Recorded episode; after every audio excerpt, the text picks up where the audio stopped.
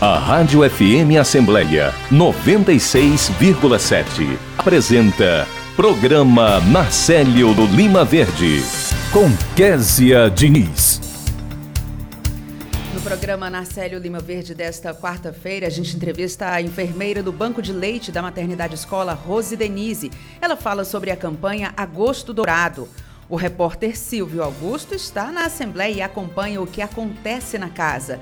No quadro Vida e Qualidade, a gente conversa com a vereadora de Fortaleza, Larissa Gaspar, que fala sobre o projeto de lei sancionado recentemente pelo prefeito José Sarto, que proíbe fogos de artifício barulhentos na cidade. A gente ainda conversa ao longo do programa com a secretária de Educação do Ceará, Eliana Estrela, que fala sobre o Dia do Estudante e sobre a volta às aulas aqui no estado. No quadro Direito do Consumidor, nosso bate-papo é com o presidente da Comissão de Defesa do Consumidor da Assembleia, o deputado Fernando Hugo, que comenta o atendimento do PROCON neste semestre. O repórter Cláudio Teran antecipa o que está por vir nas atividades da Assembleia Legislativa nesta semana. A gente também entrevista o deputado Acrísio Sena, que comenta o projeto de lei que inclui a caminhada seca no roteiro turístico do estado. No quadro Fortaleza Antiga, você tem a crônica do nosso ícone Narcélio Lima Verde. Você ouve Programa Narcélio Lima Verde, com Késia Diniz. Olá, está no ar o programa Narcélio Lima Verde. Eu sou Kézia Diz e a produção do nosso ícone do rádio cearense, nosso querido Narcélio, está com algumas adaptações e novidades. Nossa prioridade, claro, é proteger a saúde do Narcélio, que nos acompanha em casa. O programa acompanha a agenda do Legislativo com edições toda quarta-feira, dia de comissões parlamentares, e às quintas-feiras, dia das sessões plenárias, sempre a partir das 8 horas da manhã. Uma novidade desse retorno do programa do Narcélio Lima Verde é que a produção está sendo veiculada no YouTube e no Facebook da Assembleia Legislativa. Então, nós estaremos juntos todas as quartas e quintas na sua Rádio FM Assembleia 96,7 e também pela internet. Obrigada desde já pela sua companhia. E o programa também fica disponível no nosso podcast. Você pode nos encontrar nas principais plataformas de áudio, como Spotify, Deezer e Google Podcasts. Basta procurar a Rádio FM Assembleia e se inscrever. Já estão disponíveis em podcast os programas que foram ao ar na última semana. As produções abordaram a retomada das sessões plenárias na Assembleia Legislativa e celebraram o aniversário de 90 anos do Narcélio Lima Verde. Você também pode conferir no podcast Rádio FM Assembleia um programa especial de homenagens de políticos e de outras personalidades cearenses pelo aniversário do Narcélio. Para participar do nosso programa, enviando algum comentário ou sugestão, anote o número do nosso WhatsApp: 85982014848.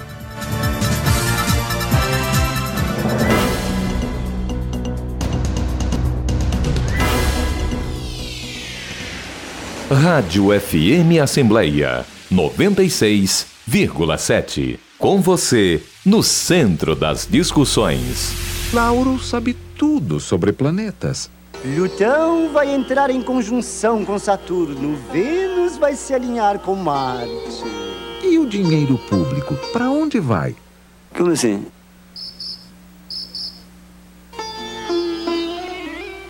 Todo brasileiro precisa saber para onde vai o dinheiro dos seus impostos.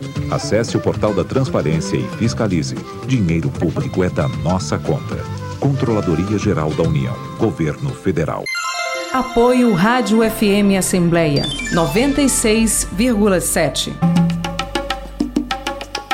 Um dos escritores mais admirados do mundo, o argentino Jorge Luiz Borges, disse que imaginava o paraíso como uma espécie de biblioteca. Com esse pensamento, a Biblioteca da Assembleia Legislativa do Ceará atende funcionários da casa, estudantes, parlamentares e público em geral. O acervo, além de livros raros, inclui jornais, revistas, anuários, enciclopédias, registros de atuação parlamentar, bem como obras-primas da literatura, história, sociologia, direito e de tantos outros ramos do conhecimento. Nas estantes, saberes e sentimentos, com destaque para o Ceará. Tudo em um recanto planejado exclusivamente para leitura e pesquisa, com espaço destinado a estudos que exigem maior recolhimento e concentração. Um lugar adequado para aqueles que fazem de uma boa biblioteca uma espécie de paraíso. Compartilhar iniciativas. Esta é a meta da Assembleia Legislativa do Estado do Ceará. Rádio FM Assembleia 96,7. Com você, no centro das discussões.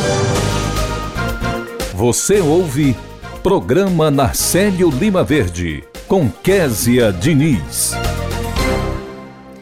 Agora, 8 horas e 10 minutos, e a gente conversa com a enfermeira do Banco de Leite da Maternidade Escola, Rose Denise. O mês de agosto é o agosto dourado, que simboliza a luta pelo incentivo à amamentação, é, em que a cor se refere ao padrão ouro de qualidade do leite materno. Rose Denise, muito obrigada pela sua participação. Seja muito bem-vinda ao programa do Narcélio.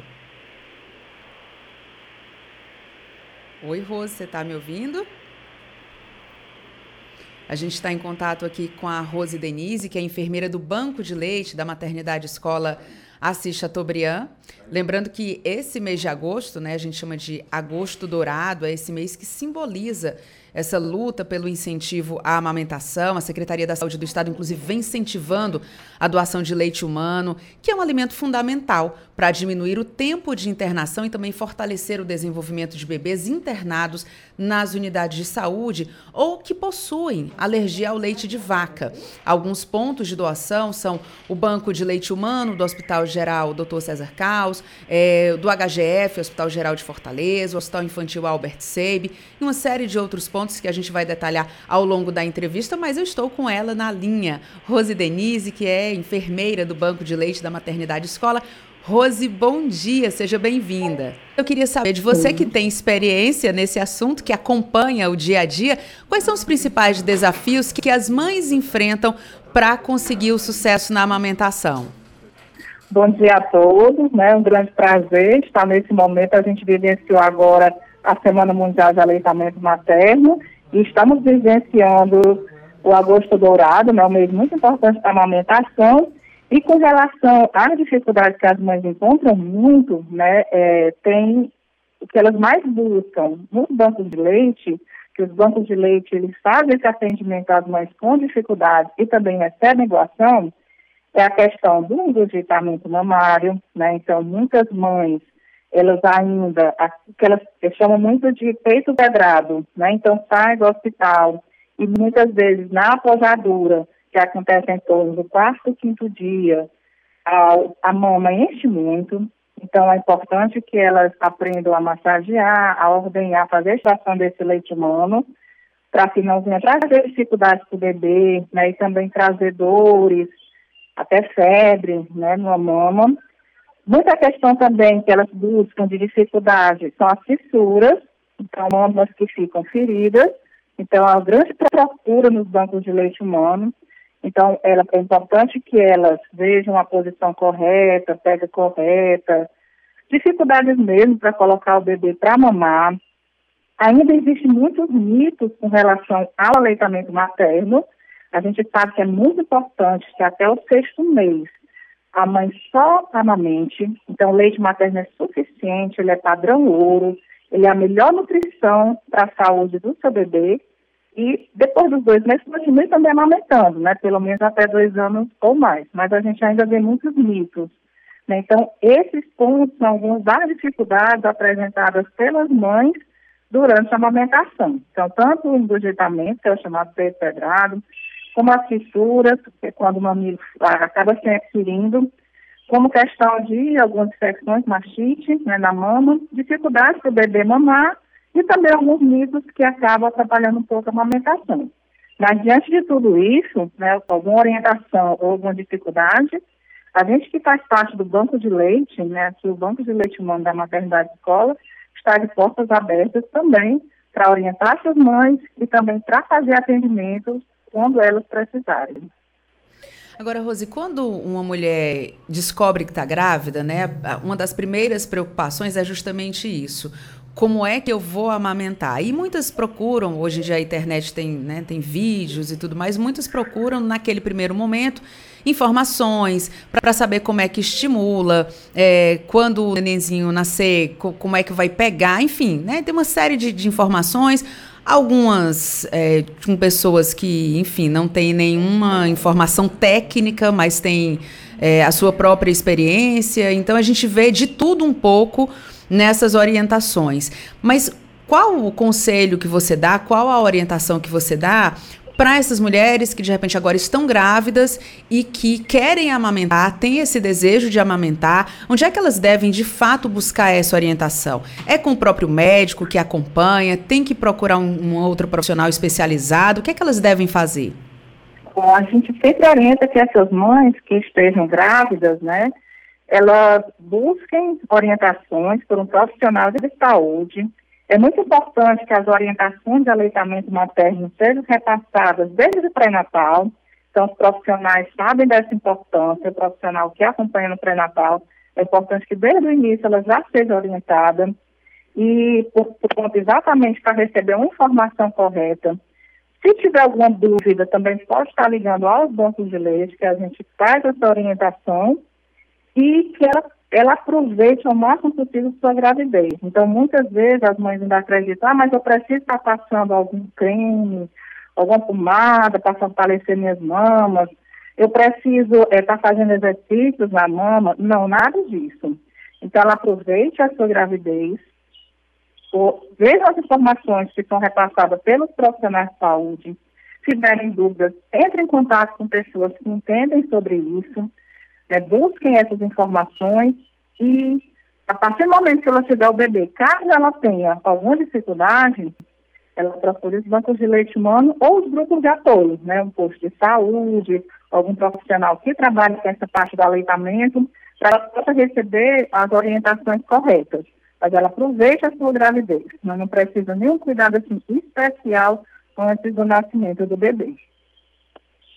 A Secretaria da Saúde incentiva a doação de leite humano, que é esse alimento fundamental para diminuir o tempo de internação, fortalecer o desenvolvimento dos bebês internados nas unidades de saúde ou aqueles que possuem alergia ao leite de vaca.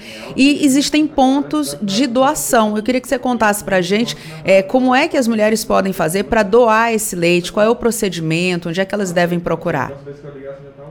Pronto, para ela realizar a doação de leite humano, ela entra em contato com o banco de leite, até aproveito para estar passando, né? Aqui em Fortaleza, nós temos quatro bancos de leite, né? Que é o da Maternidade Escola, o, Hospital César Carlos, o Hospital Geral de Fortaleza o Alberto Seiden. Fora os bancos de leite também que tem em outros locais, né? Por exemplo, Maracanaú, Sobral, né? Então, ao todo, são nove bancos de leite humano no Ceará. Fora os postos de coleta também, que muitos hospitais têm, que é uma sala destinada a orientações também recebimento de leite humano, que tem ligações com o banco de leite. Aproveito para deixar o telefone da maternidade escola, né, que é o 33668509. A mãe para doar, ela não precisa ir até o banco de leite.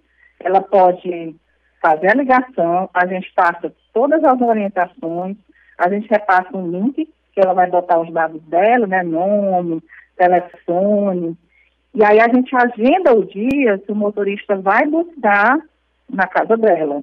Quando ele vai buscar na casa dela, ele deixa frascos esterilizados, ele deixa gorro, ele deixa máscara, ele deixa folder explicando como que deve ser nessa parte da doação, como é que a mãe deve retirar o leite, né? então quanto tempo ela pode armazenar.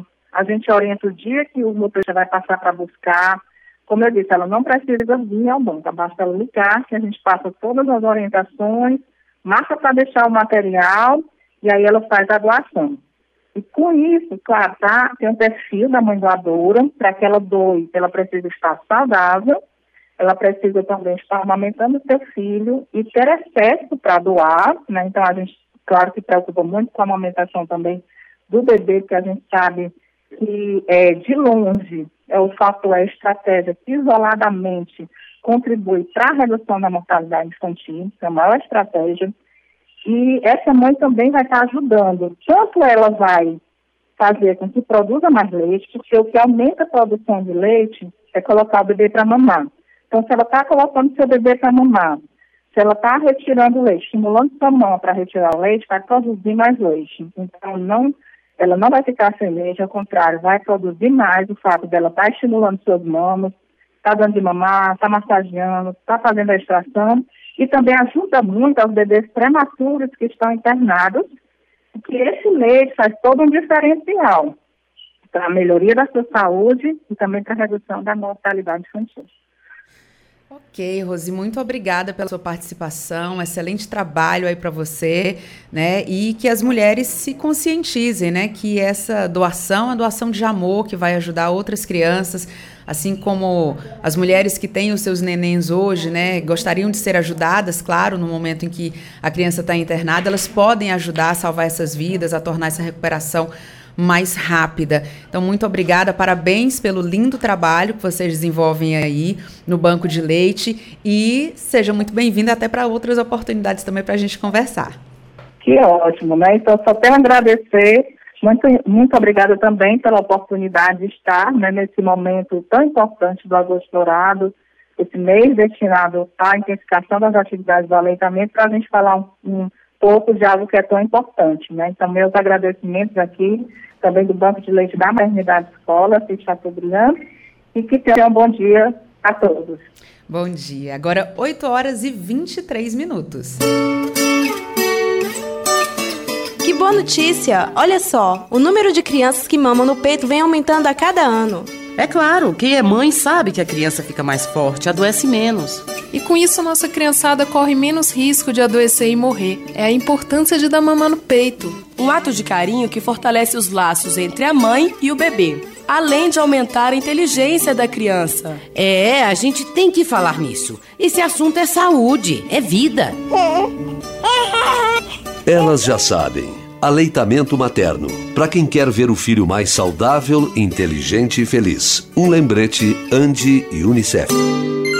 Apoio Rádio FM Assembleia 96,7. Autores e ideias. Terça, 8 da noite, com Lília Martins. Você ouve Programa Narcélio Lima Verde, com Késia Diniz. minutos, estamos de volta com o programa do Narcélio. Hoje é dia do estudante no Brasil e para conversar sobre os desafios do ensino em tempos de pandemia, vamos receber a secretária de Educação do Ceará, Eliana Estrela. Secretária, seja muito bem-vinda. Bom dia, Késia. Bom dia a todos os ouvintes. Prazer estar aqui com vocês hoje num dia muito especial para nós, que é o Dia do Estudante. Quero iniciar parabenizando todos os estudantes cearenses por esse dia tão especial para nós e para vocês, estudantes. Secretária, por conta da pandemia, né, do coronavírus, isolamento social, os estudantes tiveram a sua rotina de estudos alterada, né? De uma hora para outra, todo mundo teve que se adaptar a essa nova realidade, com alguns com mais dificuldades, outros com menos. Mas é, como é que está sendo? Já é possível medir os impactos dessa pandemia e dessas mudanças na educação? Realmente, Kézia, é um momento difícil para nós, fomos pegos de surpresa com essa pandemia que vem nos causando ainda, né? Muitas incertezas, muitas perdas também. E a gente precisou se reinventar, tanto professores como estudantes, gestores, enfim, toda a educação precisou se reinventar.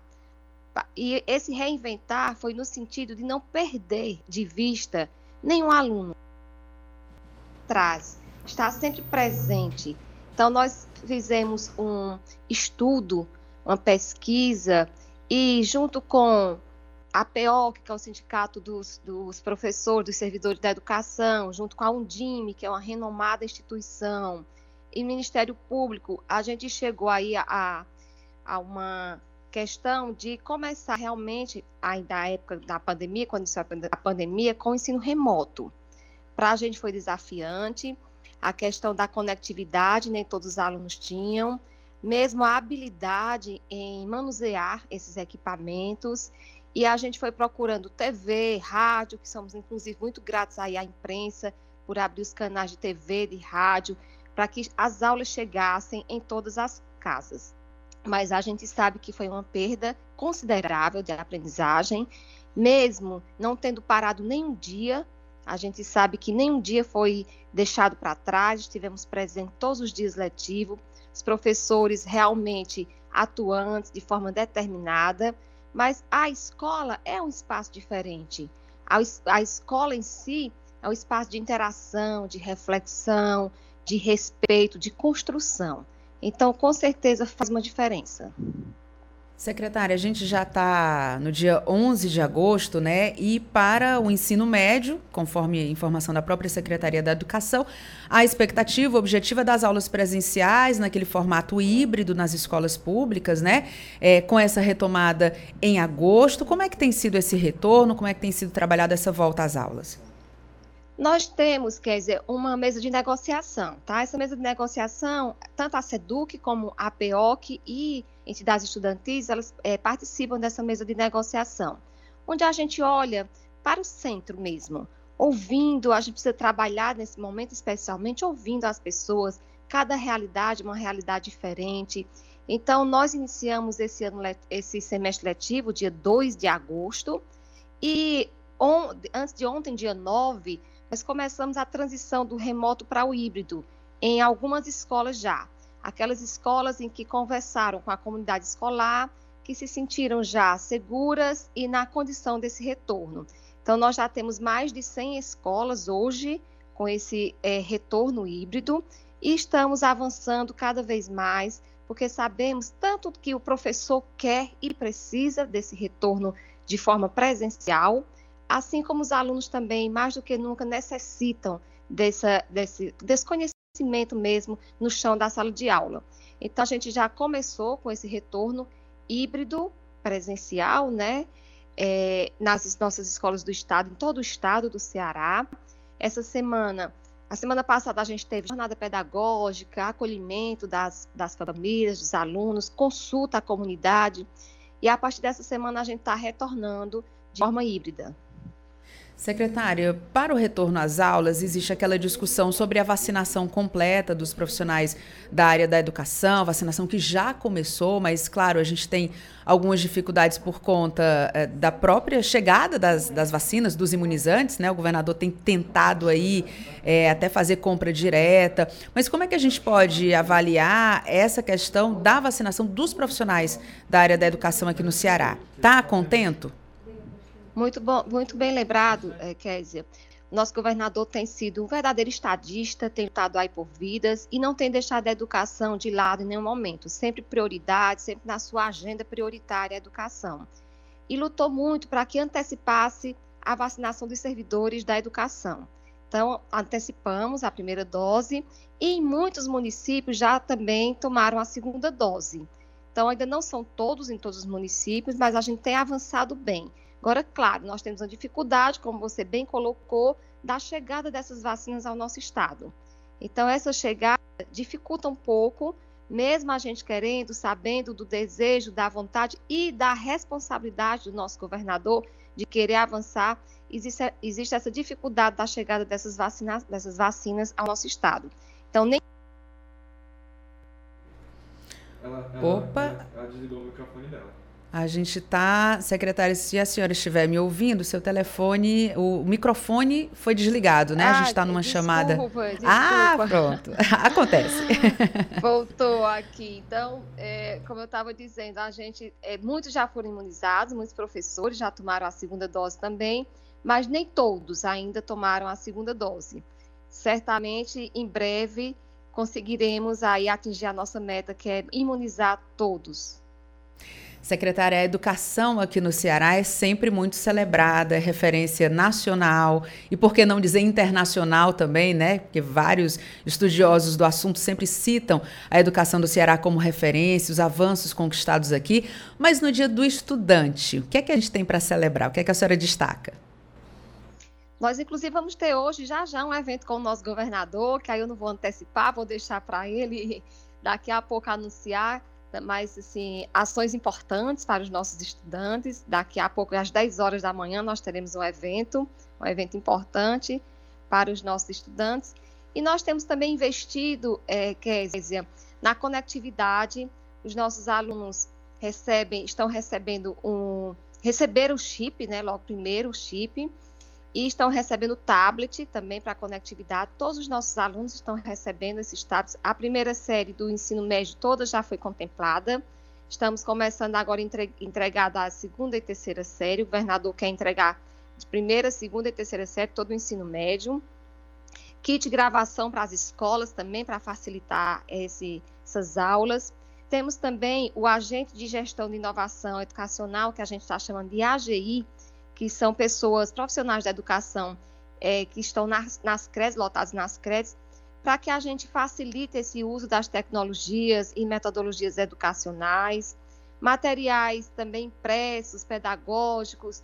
Então, a gente tem procurado é, contribuir para minimizar tanto as desigualdades sociais, que a gente sabe que existe, como também para dar uma maior equidade a todas as nossas escolas estaduais do estado do Ceará.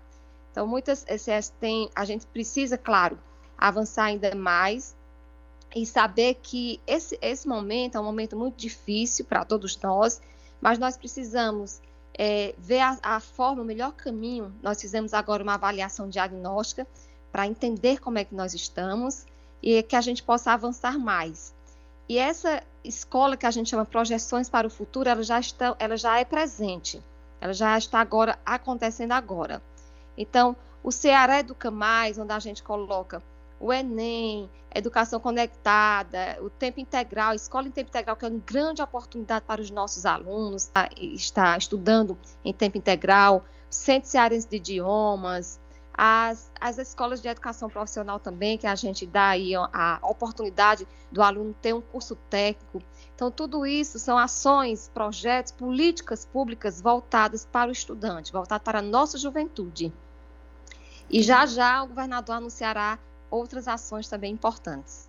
Secretária, agradeço demais a sua participação nesse dia tão importante com a agenda lotada, né? Já vai sair aí para a cerimônia. Agradeço a sua participação, sucesso, muito bom trabalho para a senhora. Eu que sou grata, quero agradecer a você e a toda a imprensa também por nos acolher, nos receber e agradecer a todos os ouvintes. E mais uma vez, parabéns, estudante. Você faz a nossa diferença. Agora, 8 horas e 34 minutos, e a gente vai conversar com o repórter Silvio Augusto, que está nas comissões técnicas da Assembleia Legislativa. Conta pra gente o que é que tem de novidade. Bom dia, Olá. Silvio. Bom dia, Kézia. Bom dia a todos. A Comissão de, de Constituição, Justiça da Assembleia realiza logo mais às 14 horas e 30 minutos Daqui a pouquinho a gente volta com o Silvio, que a gente teve uma oscilação na internet. Agora, 8 horas e 35 minutos. Pra mudar o rumo dos meninos, pra ter pra onde ir, como chegar, tanta chance pode aparecer.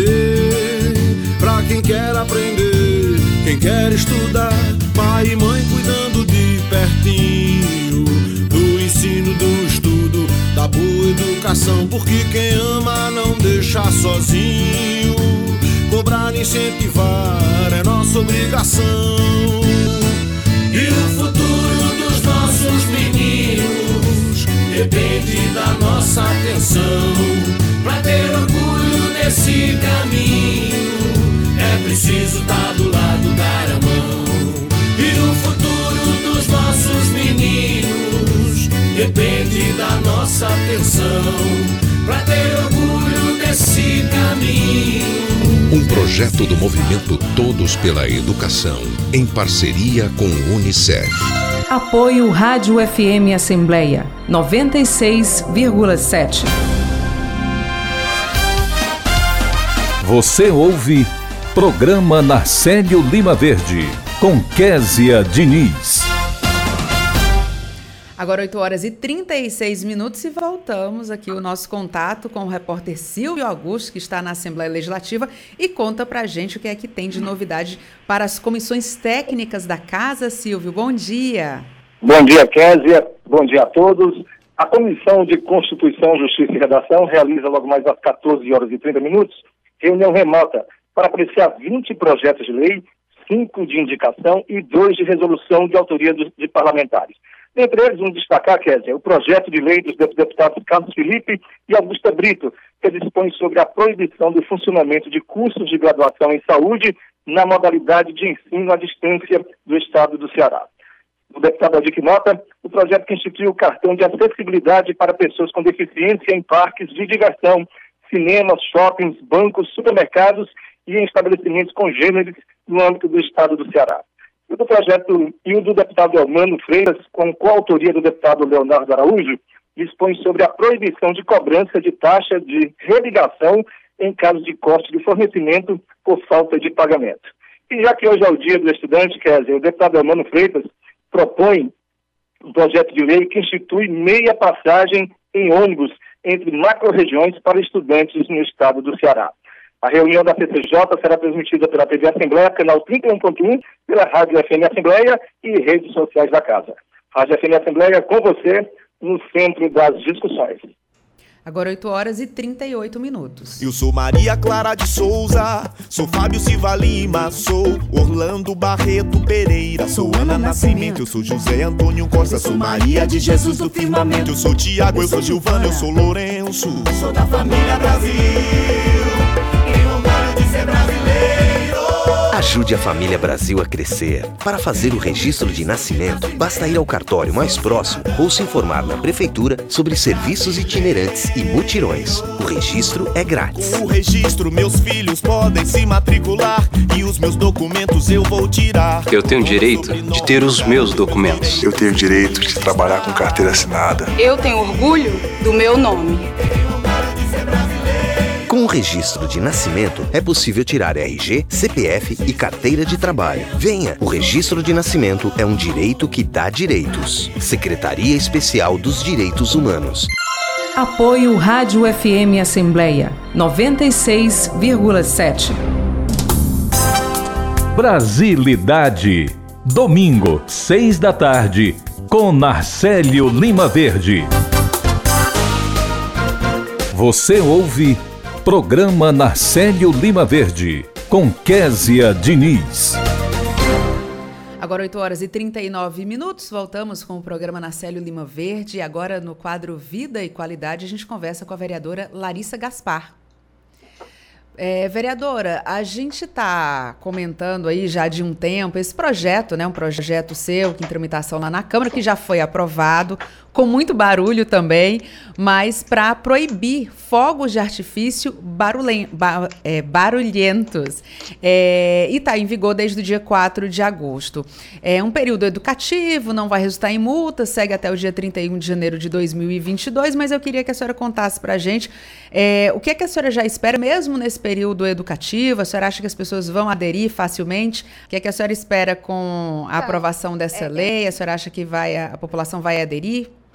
Sim, eu espero que a população seja parceira do cumprimento dessa lei, porque na verdade ela vem para garantir uma melhor qualidade de vida para todo mundo, né? Assim, a gente sabe que os fogos barulhentos, né, eles causam muita perturbação a diversos sujeitos, pessoas enfermas, recém-nascidos, idosos, muitas crianças se assustam com o barulho dos fogos, pessoas com autismo que sofrem muito com esse barulho, sentem dores orgânicas profundas, né, em função do barulho dos fogos. Pessoas que têm sensibilidade auditiva, os animais, né, também sofrem bastante, tem alteração do seu curso migratório, tem é, estado de pânico que os leva a fugir e às vezes acabam morrendo atropelados. Tem relatos, inclusive, de pets, né, que chegaram a saltar da janela do apartamento em função do barulho dos fogos. Então, assim,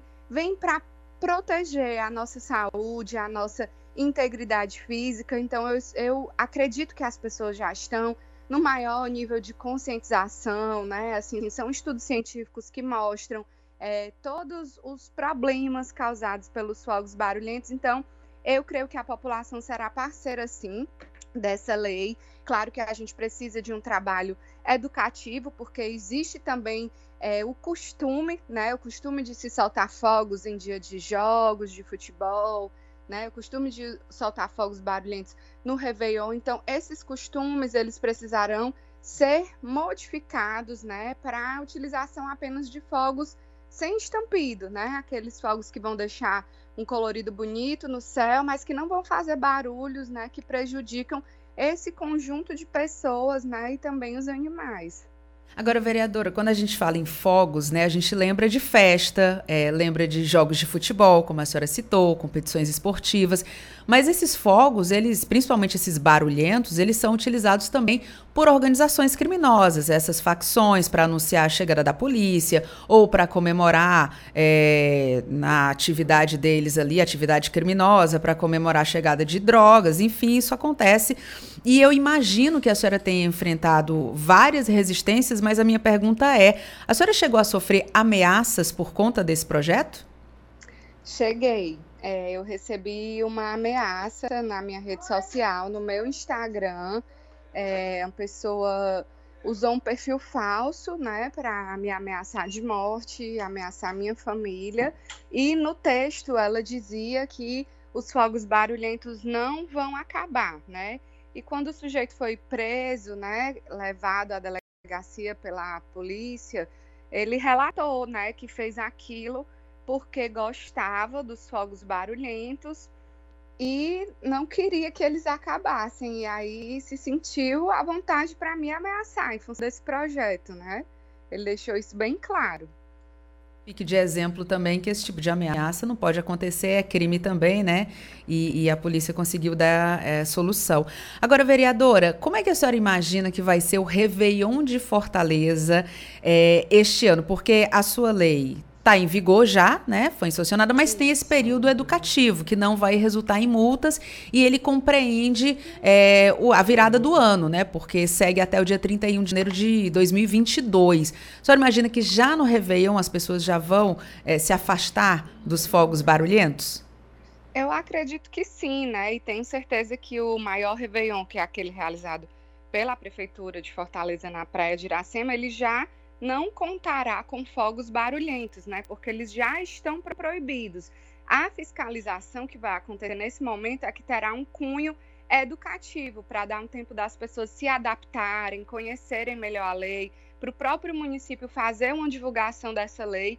E aí, a partir de janeiro, é que entram as penalidades, né? Nesse momento, a atividade da AGFIS, a nossa agência de fiscalização de Fortaleza, ela irá ao local, fará cessar o uso dos fogos barulhentos e fará um diálogo no sentido de conscientizar as pessoas sobre o conteúdo da lei, que aquela conduta está proibida e que a partir de janeiro ela será passível de multa, né?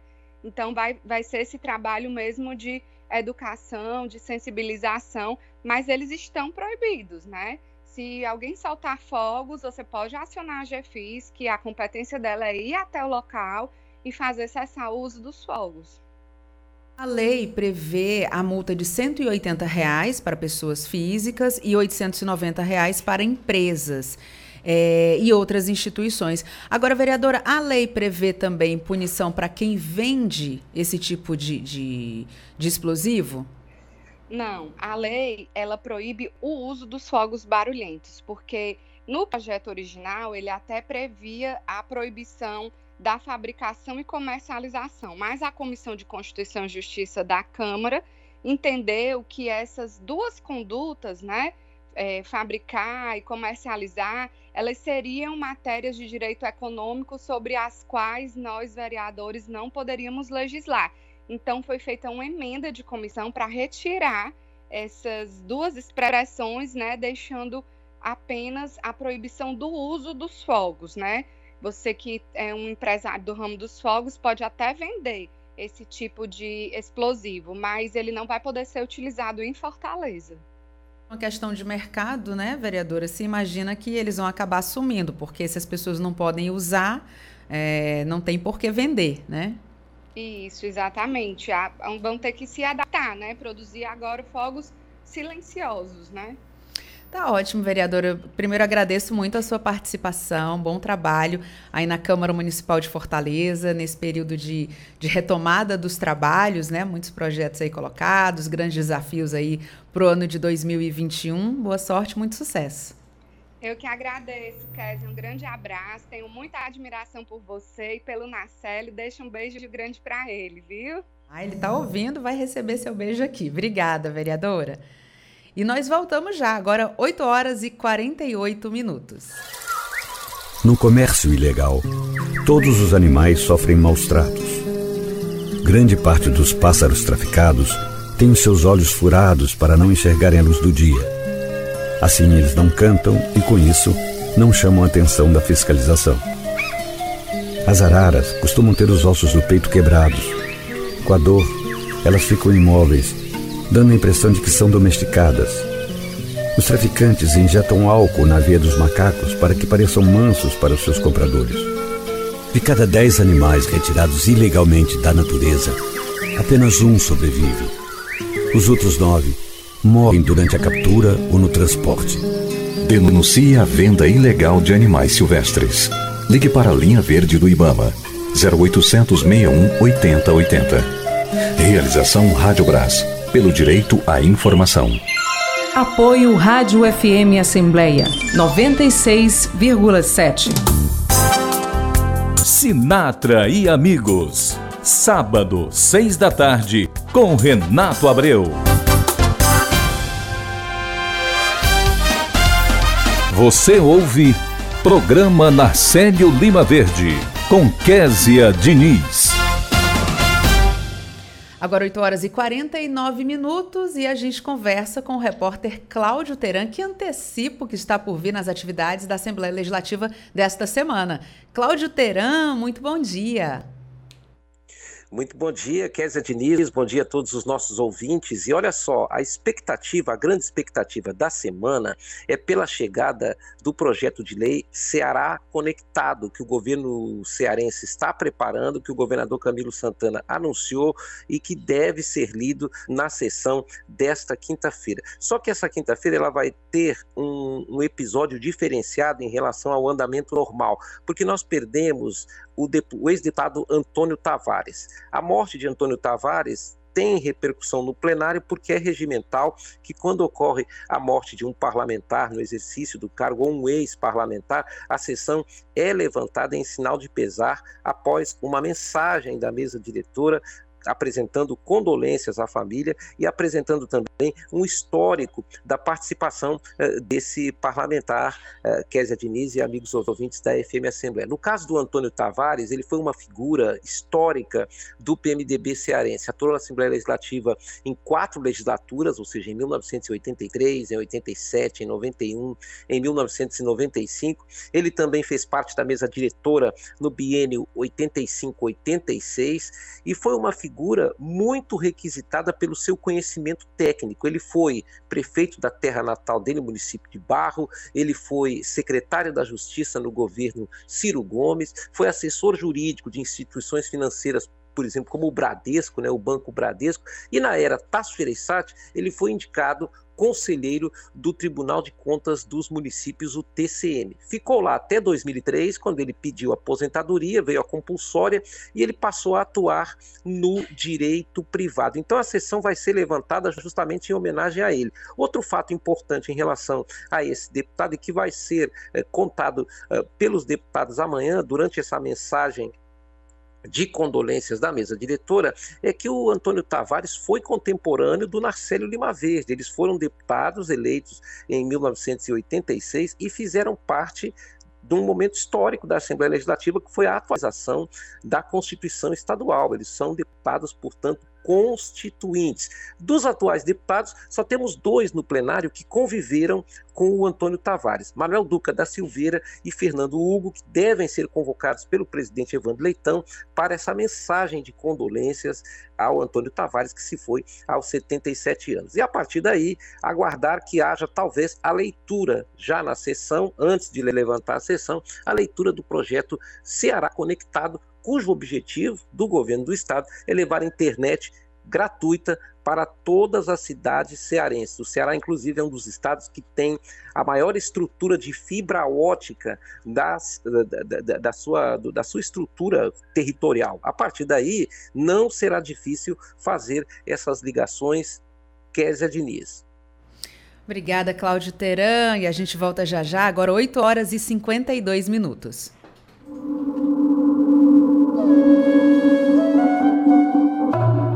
Um serviço que a Assembleia Legislativa do Ceará oferece é o escritório Frei Tito de Alencar, homenagem ao frade dominicano preso e torturado por defender os direitos humanos. O Frei Tito é um espaço para receber denúncias de violações da dignidade humana. Advogados e educadores defendem a moradia digna, os direitos de quilombolas, dos povos indígenas e das comunidades tradicionais, bem como os grupos discriminados pelo racismo, homofobia e intolerância religiosa. O escritório Freitito é uma espécie de PROCON dos movimentos sociais, atento aos casos coletivos de violação dos direitos humanos bem como aos casos individuais de repercussão coletiva. Compartilhar iniciativas. Esta é a meta da Assembleia Legislativa do Estado do Ceará. Rádio FM Assembleia 96,7. Com você no centro das discussões.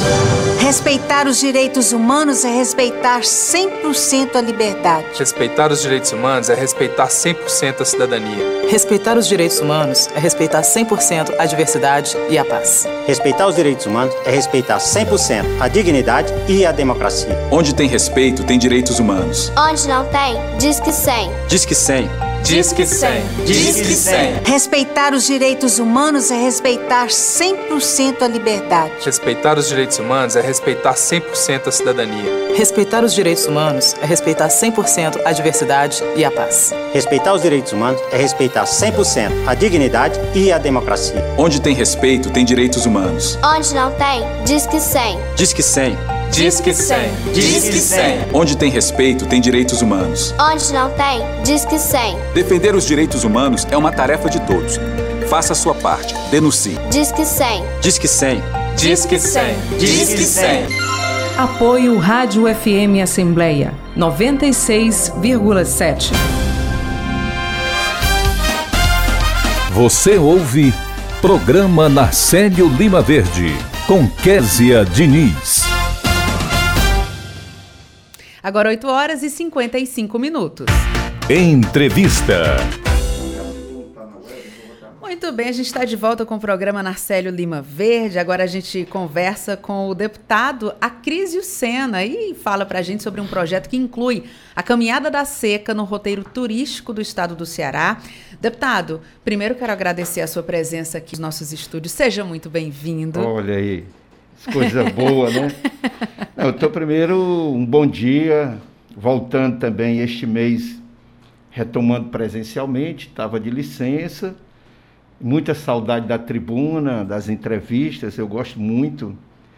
E para dizer para vocês, o pessoal que está nos acompanhando, a caminhada da, da seca, que é um roteiro lá de senador Pompeu, ela remonta a um debate que de tamanha importância no estado do Ceará, que poucas pessoas conhecem sobre os campos de concentração. Né? O Ceará teve campos de concentração, teve aqui no antigo Alagadiço, onde ali o Otávio Bonfim, teve no Ipu, teve no Crato, Juazeiro do Norte, que eram a, era a forma encontrada na, no início, lá na década de 1920, 30, principalmente diante das secas, para conter que as pessoas do interior viessem para a capital. E aí formaram esses campos de concentração. E o único que temos ruínas, os vestígios e as ruínas, é exatamente Senador Pompeu. Eu trouxe até umas fotos aqui, o pessoal que está nos ouvindo vai. Olha, olha, eu, eu mando aqui, para a Kézia aqui. Deixa eu mostrar aqui, ver se eu consigo mostrar aqui. Olha na, aqui esses casarões como são belíssimos. Que coisa interessante. Né? Né? Aí é o cemitério que faz. Aí o seguinte, Em 1900, aí é o cemitério, aí é o cemitério, que é onde acontece a caminhada da seca, sempre no segundo domingo de novembro, porque o, o dia 2 de, de novembro é o dia de finados, e o segundo domingo é exatamente para as almas da barragem, né? As almas da barragem lá do Patu, né? As almas da barragem do Patu. E como é que isso se isso foi pegou essa, essa intensidade na religiosidade popular? E na seca de 32, 1932, esses campos tinham em média aí tem matéria no jornal aí, o povo, 15, 20 mil pessoas, não eram poucas. Na seca de 32 morreram num dia só, mais, morreram mais de mil pessoas, né? E depois da seca de 32, as pessoas começaram fazer essa caminhada até o cemitério que fica nas margens da barragem do Patu para reverenciar os seus mortos, que muitos foram enterrados em vala comum. Então, nós temos dois movimentos fortes em Senador Pompeu: o tombamento material das ruínas dos campos de concentração, que são essas imagens que a que gente são essas imagens aqui. belíssimas aqui que vocês olha olha que coisa fantástica aqui eu vou pegar aqui pra uma imagem quem está que... acompanhando a gente pela internet né, olha esse Facebook, casarão aqui da inspetoria o, o principal que fica na, na, chapada em cima então assim é, é, o tombamento material desses casarões né dessa Vila do Patu, e o tombamento imaterial da caminhada da seca, que é da religiosidade popular. O que, que eu fiz, o Acriceno? Agradecer o prefeito Maurição, o prefeito Maurício, muito dinâmico, me convidou para ir a senador Pompeu fazer uma visita guiada sobre esses campos de concentração.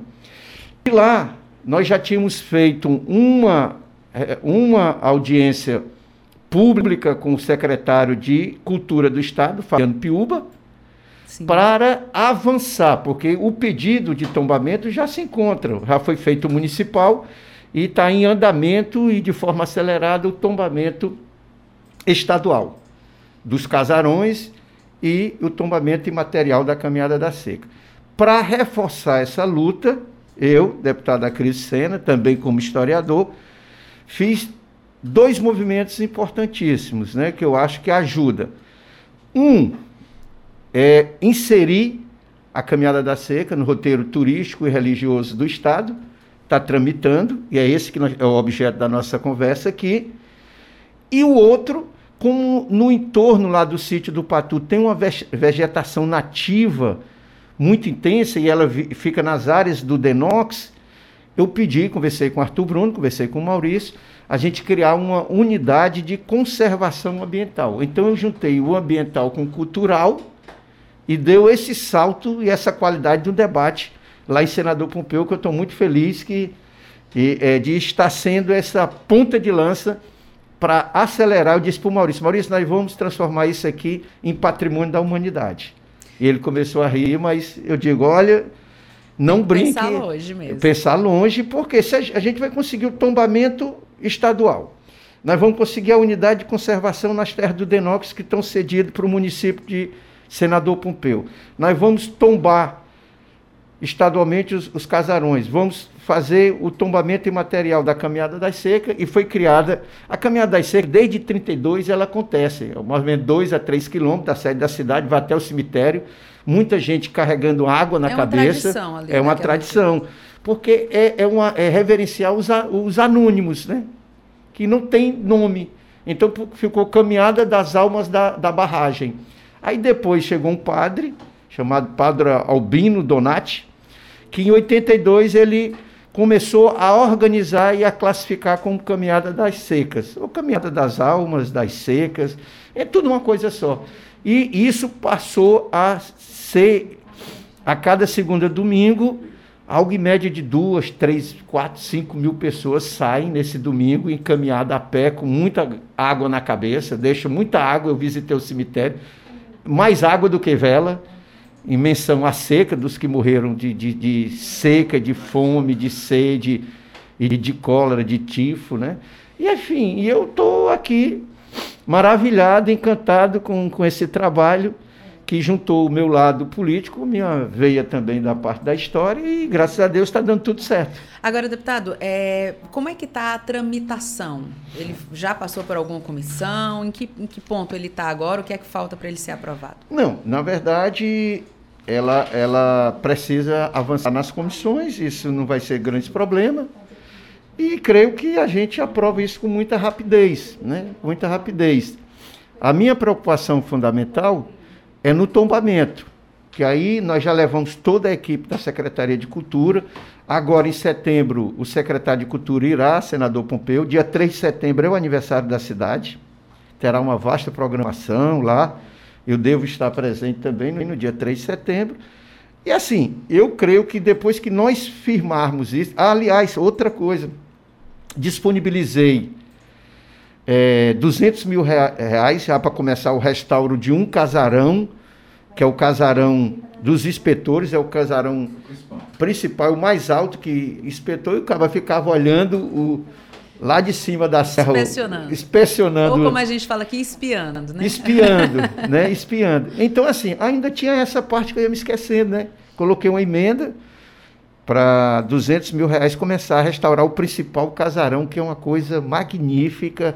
Você vê uma contemplação da natureza, você vê a contemplação da cidade e vê o entorno onde funcionou os campos de concentração. Porque depois que os ingleses abandonaram, que vieram para construir a estrada, de, vieram para construir principalmente a barragem do Patu, começou em 19, e eles pararam e depois é, abandonaram, os casarões ficaram uma coisa belíssima, precisa conhecer. É uma coisa que. E depois dessa caminhada do tombamento, vai ser. Vai, é, é, é, é, hoje já é uma referência no mundo, porque essa referência de campo de concentração, embora não seja na mesma intencionalidade que foi construído o, o de Auschwitz, na, da, da, do nazismo, mas morreram também muita gente por conta que eles viviam presos, aprisionados, tinha fiscalização, aprisionados, morreram de fome, de sede e de doença. Era e foi batizado como campo de concentração, embora não seja no formato do nazismo, que era deliberadamente para matar os judeus, mas lá também foi grande concentração, imagine 15, 20 mil pessoas no mesmo espaço, sem condições mínimas de higiene, de habitação, de alimentação, de atenção. Aí morreu muita gente, imagine só em 32 morreu mil pessoas de uma lapada só. E então é isso, e é esse debate que dá pano para as mangas aqui, que eu estou encantado também com esse trabalho que a gente está fazendo, é, principalmente também como vice-presidente da Comissão de Cultura, também sou desta casa. Pronto, é um pouco disso, rapidamente, porque o tempo é muito é, curto, né? E o senhor está encantado e está encantando, porque ah. essa história é realmente de encantar. Deputada, a gente agradece muito a sua participação. Já fiquei super curiosa para conhecer, né? Já tinha ouvido falar, mas não com tantos detalhes e vendo essas imagens. Muito bacana mesmo. A gente volta a falar sobre esse assunto, volta a falar sobre a tramitação. Agradeço a sua presença e desejo muito sucesso, né? na sua retomada. Ô, Kézia, só para concluir, para dizer aqui o pessoal que essa história não foi específica de senador Pupil. Nós tivemos no Ipu, no Crato, em Cariús, nós tivemos em Fortaleza, dois, Pirambu. Aliás, a, a, a, tese do Pirambu é uma tese também de campo de concentração, tá né? Como é legal a gente poder. E ali no Otávio Bonfim, aquela região do Otávio Bonfim, que também tinham esses sete. Agora, o único que restou essas ruínas, e a Kate está aqui comigo, foi lá perceber. Olha uma foto aqui do campo do Patu, do campo de concentração. Olha aí, todo mundo de branco, é, vestidinho, como se fosse presidiário. É né? Então, Deixa eu mostrar aqui para quem está acompanhando pela internet, deputado, que a gente, nessa retomada do programa do Narcélio, a gente agora está também no Facebook e no YouTube. Então ah, é? o pessoal pode acompanhar, né, através de vídeo também, áudio pela FM Assembleia e vídeo acompanhando. E depois, deputado, hum. fique em podcast, viu? Ah, Sua é? entrevista está no podcast, então eu na quero Rádio mandar para senador Pompeu. Exatamente, viu, o senhor Kate? pode mandar, viu? Olha, o deputado olha está citando a Kate aqui, Kate Caroline, jornalista é. e assessora de imprensa do deputado oh, Acrisio Senna. Olha o Jornal o Povo aqui, cerca de 20 mil pessoas aglomeradas. E aqui é o casarão da nossa emenda, esse de baixo. É o Jornal ah, Povo em cima. Esse baixo aí que é o restauro aí começo, né? Porque 200 mil não dá nem para fazer costa, né? Como diz, a fachada. É, não, o telhado dá para começar o telhado? o telhado. Já dá para começar o telhado. É muito tá grande certo. tudo, né? Tá certo, deputado. Parabéns, viu, pela sua iniciativa, sucesso aí. E volte outras vezes aqui ah, para falar sobre outros assuntos. Não nem falar aqui. mais outras coisas, né? A lei dos estacionamentos. Aí, o tempo não para. A gente agradece a participação do deputado Acrísio Sena. Agora, 9 horas e 7 minutos. Aliança pela Igualdade Brasil. Desigualdade social. Será que só aquele que sofre com ela é que sabe o que ela significa?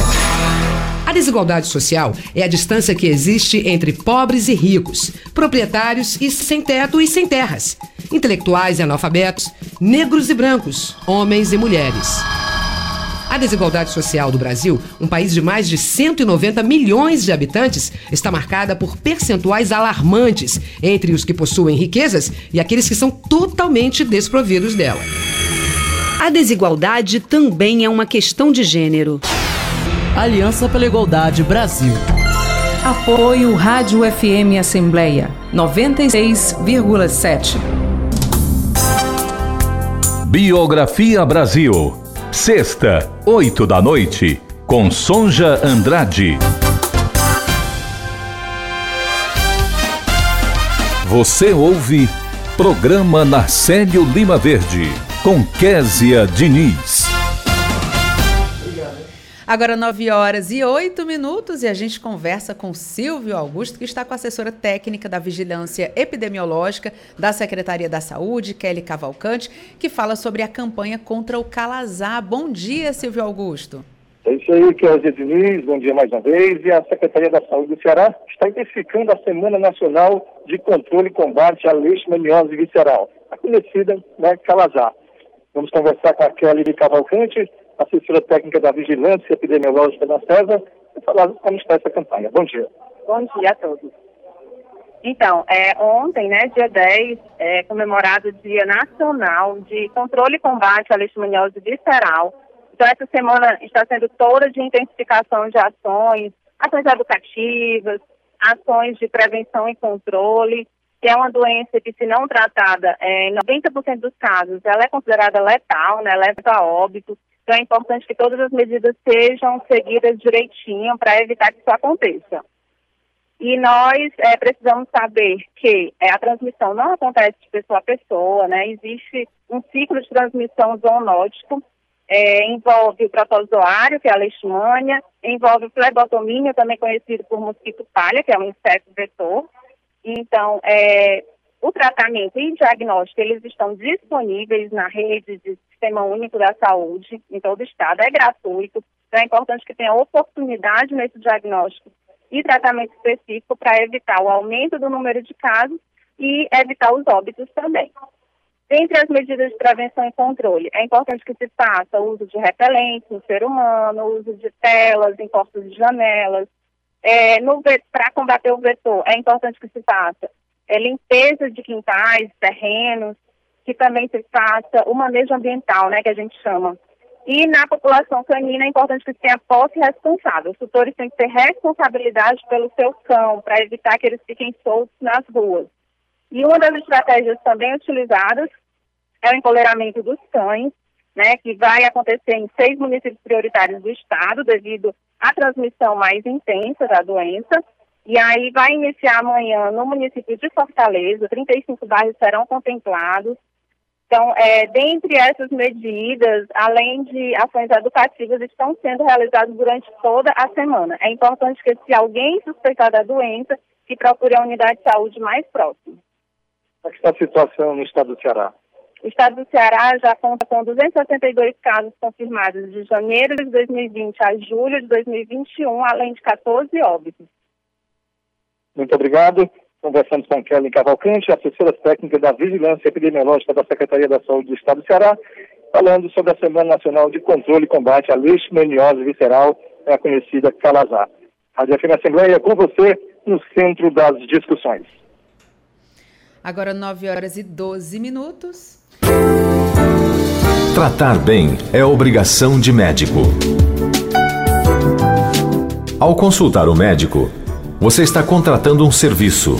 Por isso é dever do profissional da saúde dar informações ao paciente, cuidar do doente com zelo e diligência, usando todos os recursos da medicina. Quando atende, o médico assume uma obrigação de meio. Isso quer dizer que ele não tem a obrigação de curar, mas deve cuidar do paciente da melhor forma possível. Mas atenção! Às vezes há sim obrigação de resultado é o caso das cirurgias estéticas, onde o paciente paga por determinado trabalho. Nas duas situações, o médico responde civilmente por qualquer problema que ocorrer com o paciente. Isso acontece, por exemplo, quando o médico chamar pessoa não habilitada para auxiliar, quando receitar substâncias tóxicas ou entorpecentes a dependentes ou ainda quando agir de forma negligente ou imprudente no exercício da profissão. Ministério da Saúde. Apoio Rádio FM Assembleia 96,7. Você ouve Programa Narcélio Lima Verde com Késia Diniz. Agora 9 horas e 13 minutos e chegou a hora da crônica Fortaleza Antiga com o nosso querido Narcélio Lima Verde. Para você que é fã o quadro Fortaleza Antiga agora tem o seu podcast próprio. Lá estão as crônicas do Nacélio sobre a cidade. Você pode conferir toda quarta-feira, às 8 horas da noite, no Spotify, Deezer, Apple Podcast e Google Podcast. E vamos ouvir a crônica de hoje. É com você, Narcélio. Alô, bom dia.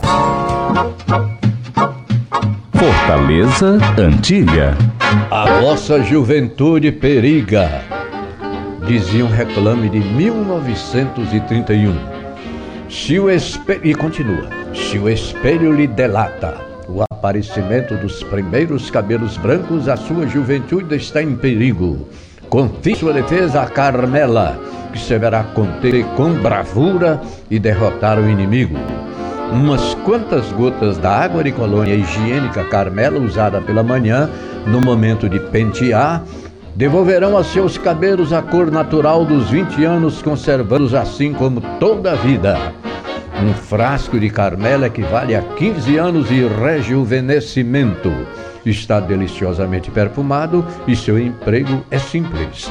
Extingue por completo a caspa e evita a queda do cabelo. Não é tintura.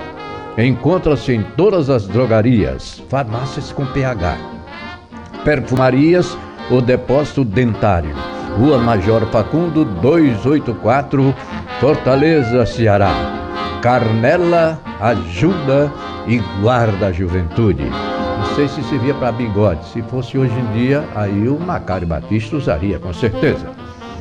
Esses remédios milagrosos eram bastante difundidos, divulgados em reclames no tempo em que não havia nem rádio, muito menos televisão e não contávamos com aquele grupo de farmácias que vende até medicamentos. E faturavam os tubos. Todo mundo acreditava nesses remédios milagrosos. Depois foi que apareceu a Santosita no São João do Tauape, resolvendo todos os problemas, inclusive espinhela caída, mal olhado, quebranto, caboge, catimbó e outros congêneres. Não esquecer também a injeção 914 contra sífilis e doenças do mundo. O cuidado maior era não pisar no chão após receber a injeção e poderia ser fatal. Foi nesse tempo que apareceu o novo ponto de diversão. Acompanhe comigo o reclame do local de 1931. Na Barra do Ceará, no Porto dos Hidroaviões, calçamento à porta, todo instalado, a luz elétrica, com serviço sanitário, banheiros, lavatórios, cozinha com fogão grande de ferro, água quente e fria, próximo de praias muito piscosas e por onde obrigatoriamente passa muito peixe com destino ao mercado desta capital. Pois era assim os reclames do passado da fortaleza antiga, mais do que antiga. Cabelos brancos sempre foi preocupação. E ainda havia esse local abençoado por Deus e todos os santos com fogão de ferro bem grande, água quente e fria. Era longe, não? Ora, se ainda hoje é, imaginem 1931. Os daquele tempo tão distante da fortaleza mais do que antiga eram felizes e não sabiam. E isso acontecia muito antes das pensões alegres do centro e do enfermeiro Almeida. E chegamos ao final do programa Narcélio Lima Verde de hoje. No programa você acompanhou a entrevista com a enfermeira do Banco de Leite da Maternidade Escola, Rose Denise, que falou sobre a campanha Agosto Dourado. O repórter Silvio Augusto conversou com a assessora da Vigilância Epidemiológica da Secretaria da Saúde, Kelly Cavalcante, sobre a campanha contra o calazar. No quadro Vida e Qualidade, recebemos a vereadora de Fortaleza, Larissa Gaspar, sobre o projeto de lei sancionado recentemente pelo prefeito José Sarto, que trata sobre os fogos de artifício barulhentos, né, proibindo a utilização desses fogos de artifício barulhentos aqui na cidade de Fortaleza. A gente conversou também com o deputado Acrísio Sena, que falou sobre um projeto de lei que está em tramitação aqui na Assembleia Legislativa e fala sobre a caminhada da seca. A gente conversou ainda com o repórter Cláudio Teran, que contou para a gente o que está por vir na Assembleia Legislativa na, nesta semana que está em curso. E claro, quero agradecer aqui a participação de todos os nossos ouvintes. O nosso programa é, ele é uma produção que está sendo vinculada no YouTube e no Facebook da Assembleia Legislativa, então estamos juntos todas as quartas e quintas na sua Rádio FM Assembleia 96,7 e também na internet. Muito obrigada desde já pela sua companhia. O programa também está disponível no nosso podcast. Você pode encontrar é, o nosso programa nas principais plataformas de áudio, como Spotify, Deezer, Google Podcast. Basta procurar Rádio FM Assembleia e se inscrever. É, além de mim, Kézia Diniz e do Narcélio Lima Verde, a equipe do programa reúne na coordenação Tarciana Campos, na produção Laiana Vasconcelos e Simone Silva, repórteres Silvio Augusto e Cláudio Teran.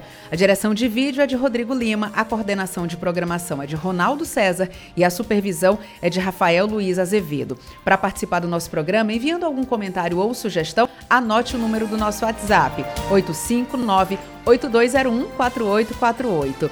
Agradeço desde já a participação dos ouvintes. Você está aqui, o Marcelo Alves, do bairro Pan-Americano, que mandou mensagem, Samuel Nascimento da Parangaba, o Cristiano Soares, do bairro de Fátima, a Carmen Sindô lá da Varjota e o Luciano Pinheiro do bairro José Walter também mandando mensagem aqui para o nosso programa. Estaremos de volta na quinta-feira. Obrigada pela sua audiência, obrigada Narcélio pela parceria e obrigada a você que nos escuta pela sua audiência. A gente volta a se encontrar amanhã. Até lá, tchau.